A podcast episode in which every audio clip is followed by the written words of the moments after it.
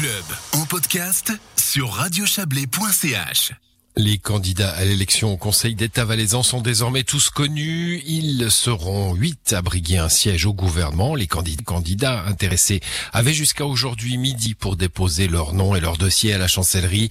À moins de deux mois du premier tour fixé le 7 mars prochain, vous nous rappelez aujourd'hui les enjeux. Didier Morard, bonsoir. Bonsoir. Oui, l'enjeu principal de cette session sera de savoir si le PDC parviendra à conserver sa majorité gouvernementale. Les partis minoritaires souhaitent voir cette hégémonie disparaître au soir du 28 mars, date du deuxième tour de ce scrutin.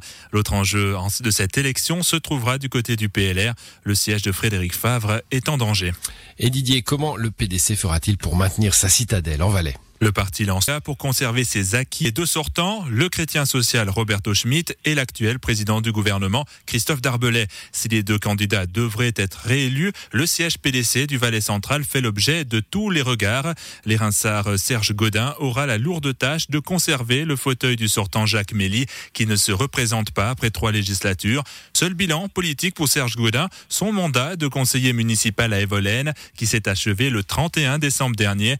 Pour mémoire, le candidat a récemment déménagé de Grimizua à Evolène pour éviter de se retrouver sur le district de Sion face au socialiste Mathias Reynard, car la constitution cantonale ne permet pas à deux personnes venant du même district de siéger au Conseil d'État.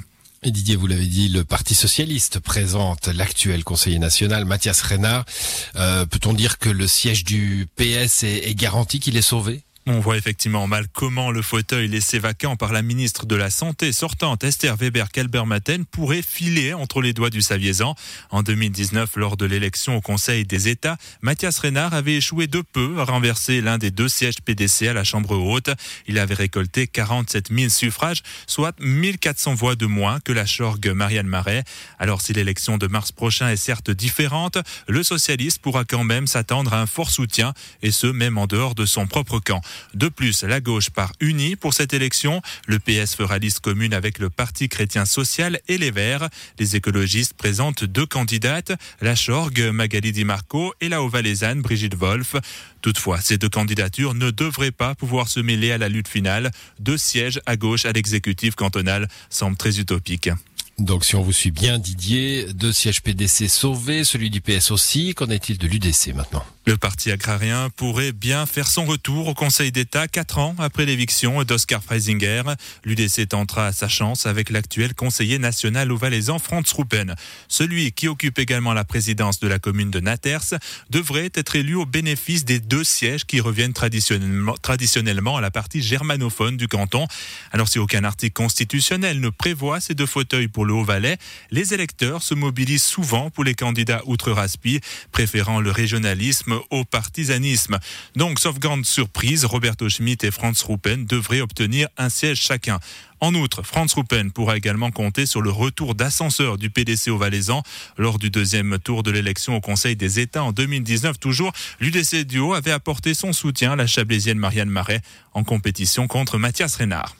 Reste donc le PLR, Didier. Le Parti libéral radical est sur la sellette. Le siège de son ministre Frédéric Favre tient à un fil.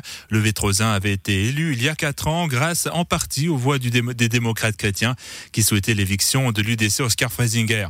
Or, cette année, le candidat PLR risque de ne pas bénéficier du même soutien de la part du PDC qui devra sauver sa majorité gouvernementale. Frédéric Favre pourra donc compter uniquement sur lui-même et sur son bilan.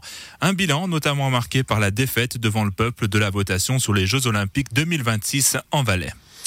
Merci Didier pour euh, ces enjeux. Et puis, euh, on va vous demander le pronostic final maintenant. Euh, qu'en pensez-vous? Alors, trois PDC, un socialiste et un UDC. Selon toute vraisemblance, le PLR devrait faire les frais de cette élection. Toutefois, tout reste ouvert car le scrutin se jouera en deux tours. Et durant cet entre-deux tours, de nouvelles stratégies pourraient être mises en place par les partis. Mais une chose est quasiment sûre. Le Conseil d'État valaisan devrait se retrouver en mars prochain sans femme. 12 ans après la première élue, la PS Esther Weber-Kalbermatten, le gouvernement valaisan pourrait bien faire un sacré pas en arrière.